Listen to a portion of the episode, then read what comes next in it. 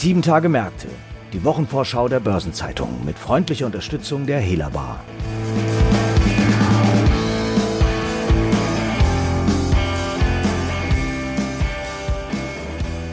Eine bewegte Woche, die von Unternehmenszwischenberichten beherrscht wird, steht vor uns.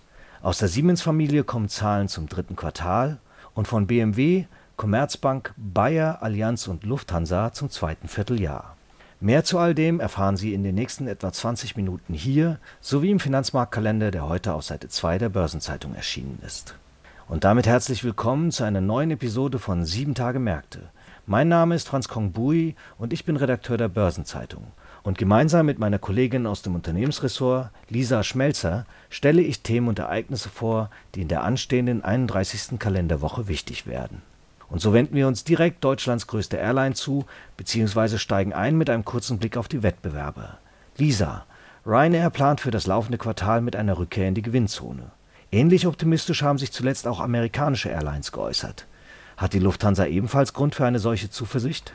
Nein, das hat die Lufthansa jetzt im Moment noch nicht. Denn die Lufthansa hängt anders als beispielsweise die Low-Cost-Carrier wie Ryanair sehr stark vom internationalen Langstreckengeschäft ab. Und da ist jetzt zunächst von einer Erholung noch keine Rede, solange die US-Grenzen geschlossen sind. Und dass sie das noch einige Zeit wohl bleiben werden, haben wir ja diese Woche erfahren, nachdem die USA gesagt haben, also daran wird sich jetzt erst einmal nichts ändern, sodass eben der Verkehr über den Transatlantik nach wie vor eingeschränkt nur stattfinden kann. Und es ist einfach ein sehr, sehr wichtiges Geschäftsfeld und einer der Hauptergebnisbringer der Lufthansa. Okay, also den Unterschied zwischen der Lufthansa und den Low-Cost-Carriern, die im touristischen Kurz- und Mittelstreckengeschäft unterwegs sind, leuchtet mir ein. Aber wie kommt es, dass die US-Airlines so positive Aussichten vermelden? Die US-Airlines haben den Vorteil, dass sie einen riesigen Heimatmarkt haben und es gibt eben zwischen den Bundesstaaten eigentlich keine Einschränkungen im Flugverkehr. Das war mal im ersten Lockdown so, aber das ist mittlerweile eben nicht mehr so, sodass sie diesen riesigen Heimatmarkt bedienen können ohne irgendwelche Einschränkungen.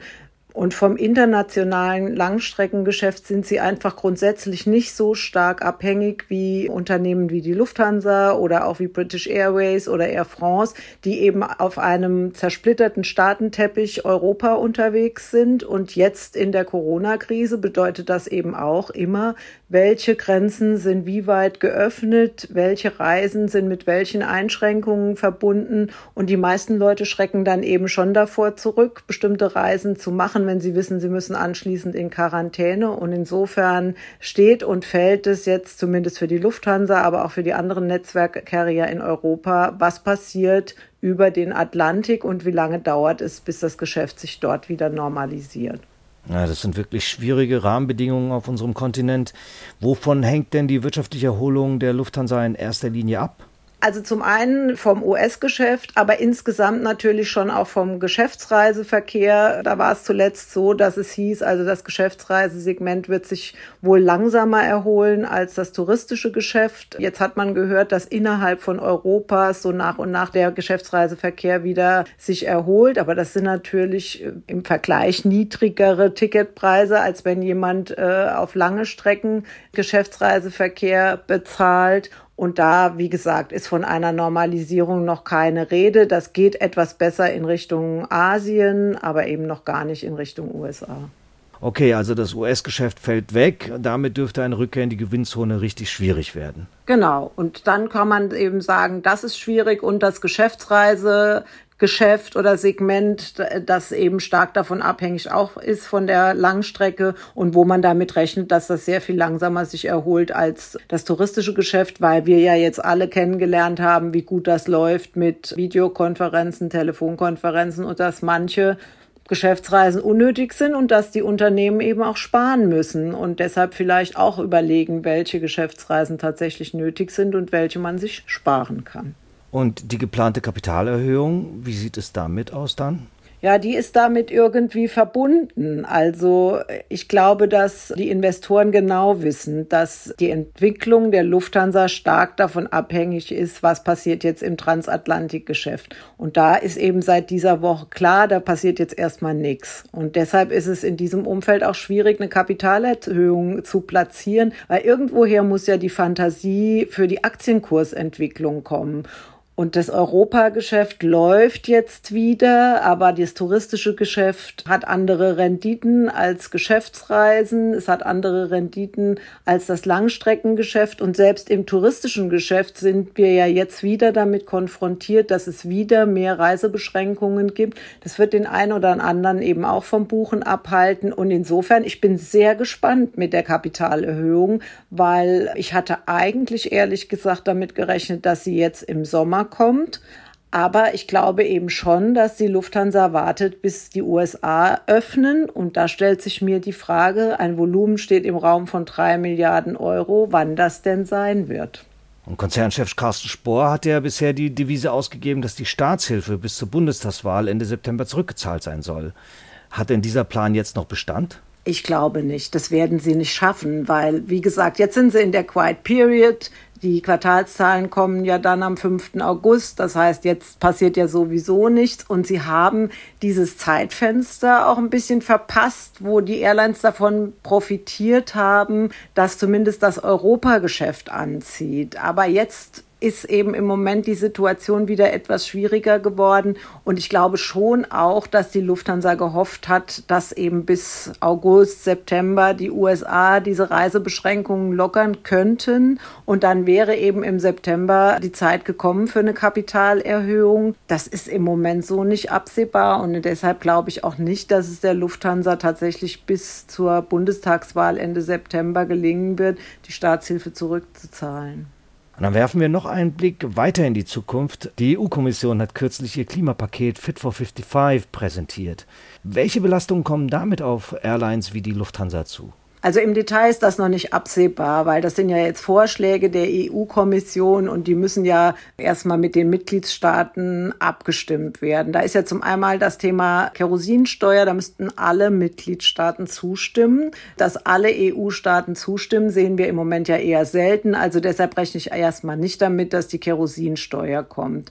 Dann die Emissionszertifikate, die die Luftfahrtunternehmen im Moment noch zum Teil umsonst bekommen. Die werden jetzt künftig dann alle kosten. Da wird es also Belastungen geben. Und dazu kommt noch, dass Beimischungsquoten geplant sind für nachhaltige Treibstoffe. Und die sind im Moment auch einfach noch viel, viel teurer als herkömmliches Kerosin. Aber gerade bei letzterem muss man halt auch sagen, es gibt im Moment noch nicht nachhaltige Treibstoffe in den Mengen, die die EU sich vorstellt. Und wenn dieser Treibstoff in diesen Mengen hergestellt werden soll, dann muss es da sicherlich in irgendeiner Form auch eine Förderung geben. Also die Geschichte sehe ich in der Form auch noch nicht, dass man sie so umsetzen kann. Aber Grundsätzlich gilt sicher, es wird zusätzliche Kosten für die Airlines geben, es wird Belastungen geben. Und die Frage ist dann, zum einen gibt es Kompensation dafür, weil das natürlich vor allem oder alleine die Europäer trifft, die eben deshalb auch Wettbewerbsverzerrungen fürchten und können die Airlines das an die Kunden weitergeben. Also sind die Kunden bereit, im Sinne des Klimaschutzes teurere Tickets in Kauf zu nehmen oder reisen sie dann eben lieber seltener oder gar nicht mehr, wenn es teurer wird. Also das ist alles in der Form oder im Detail noch nicht absehbar. Also eine Menge offene Fragen noch. Vielen Dank, Lisa, für diesen spannenden Einblick in die schwierige Lage bei der Lufthansa. Sehr gerne. Nach den überzeugenden Quartalszahlen von Daimler und Volkswagen wird am Dienstag BMW ihre Zwischenbilanz für das erste Halbjahr vorlegen. Die Analystengemeinde ist hierbei zuversichtlich, dass auch der Münchner Autokonzern mit guten Zahlen für die zurückliegende Periode glänzen wird. Darauf deuten jedenfalls die zuvor von BMW publizierten Pkw-Auslieferungen hin. Anfang Juli hatte das weiß-blaue DAX-Mitglied mitgeteilt, von April bis Juni den Absatz der Marke BMW um 44 Prozent auf über 617.000 Fahrzeuge gesteigert zu haben. Damit überflügelte BMW sogar den Rivalen Mercedes-Benz, der im gleichen Zeitraum über 581.000 Autos ausgeliefert hatte, was immerhin ein Plus von 27 Prozent war Vorgesehen ist, dass BMW-Vorstandschef Oliver Zipse und Finanzvorstand Nikolaus Peter in einer Telefonkonferenz das Zahlenwerk erläutern werden. Dabei dürfte der Zwischenstand über die Entwicklung der Lieferknappheit bei Halbleitern eine wichtige Rolle spielen. Investoren haben ein Auge darauf, wie die Hersteller mit der schwierigen Situation umgehen. Beim Thema Elektromobilität ist derweil nichts Neues zu erwarten. Trotz des erhöhten Drucks der EU, den Verbrenner alsbald abzuschaffen, hält Zipse an seinem Fahrplan für E-Autos fest. Eine Woche nach der Deutschen Bank, die immerhin über eine Versiebenfachung ihres Vorsteuergewinns informiert hat, dürfte die Commerzbank am Mittwoch für ein Kontrastprogramm sorgen. Glaubt man an die von der Bank publizierte Konsensschätzung, ist das operative Ergebnis des Konzerns im zweiten Quartal binnen Jahresfrist eingebrochen, und zwar auf gut ein Viertel des Vorjahresbetrags von 205 Millionen Euro, also nur mehr 56 Millionen Euro. Als Ursache gilt der Aufwand des Instituts, der um rund 150 Millionen Euro angezogen hat. Nach Restrukturierungskosten von 584 Millionen Euro dürfte netto ein Verlust von 504 Millionen Euro zu Buche stehen, nach einem Plus von 220 Millionen Euro vor Jahresfrist. Während also die Deutsche Bank bereits die Früchte ihrer 2019 eingeleiteten Restrukturierung erntet, schlagen bei der Commerzbank, die im vergangenen Jahr ihre Neuausrichtung anging, noch die Kosten des Umbaus zu Buche. Auch bei den Erträgen befindet sich das Institut dem Konsens zufolge noch im Rückwärtsgang mit 1,923 Milliarden Euro unterstellen die Marktbeobachter somit 15 Prozent weniger Einnahmen als im zweiten Quartal. Derweil dürften in den Telefonkonferenzen mit Analysten und Journalisten Vorstandschef Manfred Knof und Finanzvorständin Bettina Orlopp an Fragen nach der Zukunft der Wertpapierabwicklung kaum vorbeikommen. Deren Auslagerung an HSBC stoppte das Management vor wenigen Tagen nach vier Jahren unter Verweis auf technische Umsetzungsrisiken und veränderte Marktbedingungen. Die Bank kündigte dazu Sonderabschreibungen von rund 200 Millionen Euro im zweiten Quartal sowie Rückstellungen in zweistelliger Millionenhöhe an und bestätigte ihr Kostenziel von 6,5 Milliarden Euro nur unter Ausklammerung dieses Aufwands. Am Donnerstag präsentiert Bayer Zahlen für das zweite Quartal. Und die Bayer Aktionäre könnten einen Stimmungsaufheller gut gebrauchen, denn die Aktie pendelt seit Anfang des Jahres in einem schmalen Band zwischen 50 und 55 Euro. Das allerdings liegt weniger an der operativen Entwicklung der einzelnen Sparten, zumal Bayer kürzlich über wichtige Zulassungsfortschritte in der Pharmasparte berichten konnte. Es sind die Glyphosat-Klagen in den USA, die weiterhin wie ein Damoklesschwert über dem DAX-Wert hängen. Ende Mai waren die Leverkusener in diesem Zusammenhang erneut mit einer Hiobsbotschaft an die Öffentlichkeit gegangen. Das Gericht in San Francisco hatte auch den jüngsten Vergleichsvorschlag zum Umgang mit künftigen Klagen zurückgewiesen. Daraufhin hatte Bayer den Vergleich endgültig vom Tisch genommen und seither wird statt am Vergleich an einem Maßnahmenpaket gearbeitet, welches das Risiko künftiger Klagen minimieren soll. Die Investoren zeigten sich damit jedoch nicht so richtig überzeugt. Und erst vor wenigen Tagen hat Bayer in den USA erneut eine Schlappe vor Gericht erlitten und wurde im ersten Verfahren im Zusammenhang mit der Monsanto Altlast PCB zu Schadenersatz in Höhe von 185 Millionen Dollar verdonnert. Nun hat es Bayer am Donnerstag aber in der Hand, den Aktienkurs in die gewünschte Richtung zu befördern, denn nach einem guten Jahresauftakt mehren sich die Analystenstimmen, die dem Unternehmen eine Prognoseanhebung für 2021 zutrauen. Und das könnte die Stimmung deutlich aufhellen. Mehr als 500 Millionen Euro. Das ist die zentrale Zahl für die Quartalspräsentation der Allianz am kommenden Freitag. Denn diese voraussichtlichen Schadenzahlungen für die Flutkatastrophe in Deutschland machen es unwahrscheinlich, dass der Versicherer seine Jahresprognose präzisiert. Erhofft war ja auch, dass die Allianz das obere Ende seiner Zielspanne von 11 bis 13 Milliarden Euro für das operative Ergebnis anpeilt. Nach einem exzellenten ersten Quartal war ein derart optimistischerer Grundton wahrscheinlich gewesen. Allerdings fehlt noch eine Angabe, um die Flutbelastung wirklich einschätzen zu können, nämlich der Betrag, den die Rückversicherer schultern. Ansonsten dürfte das Geschäft für den Münchner Versicherer rundlaufen. Wesentliche Belastungen infolge der Pandemie wären eine Überraschung. Bereits im ersten Quartal hatten sich die Effekte aus der Entlastung in der Kfz-Versicherung und aus höheren Belastungen etwa für Betriebsunterbrechungen egalisiert. Der Industrieversicherer AGCS sollte auf seinem Turnaround-Kurs vorangekommen sein und erneut ein gutes Quartal abliefern, und das Asset Management profitiert von dem stetigen Anstieg des verwalteten Vermögens Ende März hatte es den Rekordwert von 2,4 Billionen Euro erreicht und immerhin ist das verwaltete Vermögen eine wichtige Richtschnur für die Allianzgebühreneinnahmen in den folgenden Monaten. Am Freitag beginnt auch der Schlussspurt für die Siemens-Familie. Die Unternehmen rund um diese Marke sind in das vierte Quartal ihres Geschäftsjahres gestartet. Die Ergebnisse des vergangenen Quartals, die nun präsentiert werden, zeigen jedoch Licht und Schatten. Dunkle Wolken haben sich vor allem über dem Windradproduzenten Siemens Gamesa zusammengebraut. Die endgültigen Daten, vielleicht verbunden mit einem Blick auf die mittelfristige Entwicklung, präsentiert der Vorstand schon am Freitag. Die Kapitalmärkte hatten darauf gesetzt, dass das neue Management den Turnaround des Onshore-Geschäfts wie geplant abwickelt. Dies erwies sich jedoch Mitte Juli als Trugschluss. Sonderkosten, auch durch hausgemachte Probleme, führten dazu, dass das spanisch-deutsche Unternehmen die Gewinnprognose strich. Seit diesem Tiefschlag hat sich der Gamesa Aktienkurs kaum erholt und könnte nun einen neuen Impuls vertragen. Und als Siemens Gamesa Mehrheitsaktionär mit 67 Prozent der Anteile musste auch Siemens Energy im Juli die Prognose senken. Vorstandschef Christian Bruch, der viel Zeit in die Gamesa-Sanierung gesteckt hat, steht vor einer paradoxen Situation. Die Zukunftssparte Windkraft liefert Hiobsbotschaften, während das Segment für konventionelle Energieerzeugung seine Ziele erreicht. Nachdem die Eckwerte bereits im Juli vorgelegt wurden, wird Siemens Energy den Quartalsbericht am Mittwoch, dem 4. August präsentieren. Und so wie sich die Probleme bei Siemens Gamesa auf Siemens Energy ausgewirkt haben, schlagen die Probleme von Siemens Energy anteilig auf die Siemens AG durch. Immerhin halten die Münchner noch 35,1 Prozent an der einst abgespaltenen Gesellschaft. Für die Siemens AG, die ihre Quartalszahlen dann am Donnerstag, dem 5. August vorlegt, spielt jedoch ein ganz anderes Datum eine größere Rolle, der 30. Juli. Denn am Freitag der anstehenden Woche veröffentlicht Siemens Healthineers Quartalszahlen. Und darin ist erstmals der US-Strahlentherapie-Spezialist Varian konsolidiert.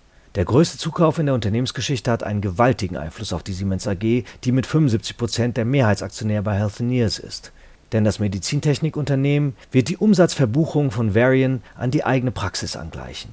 Hinzu kommen Effekte aus der Kaufpreisallokation sowie ein Malkosten der Transaktion.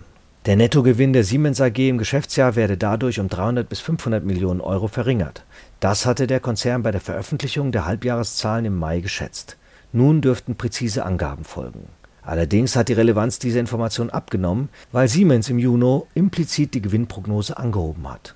Das Ziel von 5,7 bis 6,2 Milliarden Euro versteht sich nun inklusive dieser Belastungen, während sie zuvor ausgeschlossen waren. Dies deutet darauf hin, dass der operative Geschäftsverlauf im Kerngeschäft wie zuvor in der ersten Jahreshälfte auch im dritten Quartal sehr gut war. Licht und Schatten bei der Siemens-Familie also. Darüber hinaus stehen noch einige andere wichtige Termine und Ereignisse in den kommenden sieben Tagen an, wobei die Woche wie gesagt von Zahlenvorlagen dominiert wird. Dazu werden wichtige Konjunkturindikatoren veröffentlicht, eine Übersicht zu all dem finden Sie heute im Finanzmarktkalender auf Seite 2 der Börsenzeitung und unter börse-zeitung.de/slash Finanzmarktkalender. Dabei ist noch das folgende beachtenswert. Am Dienstag informiert die Reserve Bank of Australia über das Ergebnis der geldpolitischen Sitzung. Zur Wochenmitte werden die wöchentlichen US-Öllagerdaten veröffentlicht. Am Donnerstag legt die Bank of England das Ergebnis der geldpolitischen Sitzung vor und zum Wochenabschluss veröffentlicht die Ratingagentur Fitch die Einstufung für Norwegen, während Moody's die Ratingergebnisse für Malta und Tschechien und Standard Poor's das Rating für den ESM vorlegen. Ein paar runde Geburtstage gibt es in der kommenden Woche ebenfalls zu feiern. Eine lustre Runde begeht ihren 60. Geburtstag, so etwa Dietmar Binkowska, unter anderem ehemals Vorstandsvorsitzender von IVG Immobilien und der NRW Bank, Rainer Winkler, Vorstandschef von MTU Aero Engines Bert Flossbach, Mitgründer der Flossbach und von Storch AG und der ehemalige US-Präsident Barack Obama. 65 Jahre alt wird Meg Whitman, ehemals CEO von Hewlett Packard und eBay. Ihren 70. Geburtstag feiern Leon Black, Mitgründer von Apollo Global Management und der ehemalige Bahnchef Rüdiger Grube. Und im Übrigen wurde Louis Vuitton, Gründer der gleichnamigen Kofferfirma, vor 200 Jahren geboren. Artikel zu Geburtstagen und Personalien finden Sie nicht nur auf der Personenseite der Börsenzeitung, sondern auch gebündelt in unserer Personalie-App. Und dann noch ein paar Hinweise in eigener Sache. In der morgigen Ausgabe finden Sie wie jeden Samstag die Spezialthemaseite Recht und Kapitalmarkt. Am Dienstag gibt es wieder eine neue Ausgabe von Rules and Regulations, dem Regulierungsnewsletter der Börsenzeitung in deutscher und englischer Sprache. Am Mittwoch erscheint eine neue Folge von Hashtag Volatility, der Anlage-Podcast von Börsenzeitung und QC Partners. Und denken Sie dran, auch unseren neuen Abend-Newsletter Closing Bell zu abonnieren. Darin ordnet die Chefredaktion börsentäglich für Sie ein, was die Finanzmärkte bewegt hat und welche Beiträge der Börsenzeitung Sie unbedingt gelesen haben sollten, um up-to-date zu sein. Die wichtigsten Nachrichten des Tages, die spannendsten Analysen und ein Ausblick, was morgen wichtig wird, immer um 20 Uhr. Und damit sind wir am Ende dieser Episode angelangt. Redaktionsschluss für diese Ausgabe war Donnerstag, 29. Juli, 18 Uhr.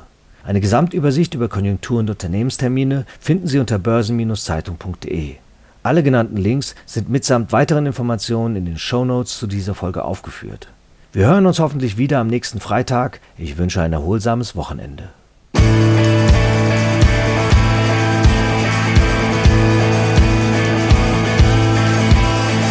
Das war 7 Tage Märkte, die Wochenvorschau der Börsenzeitung mit freundlicher Unterstützung der Hela Bar.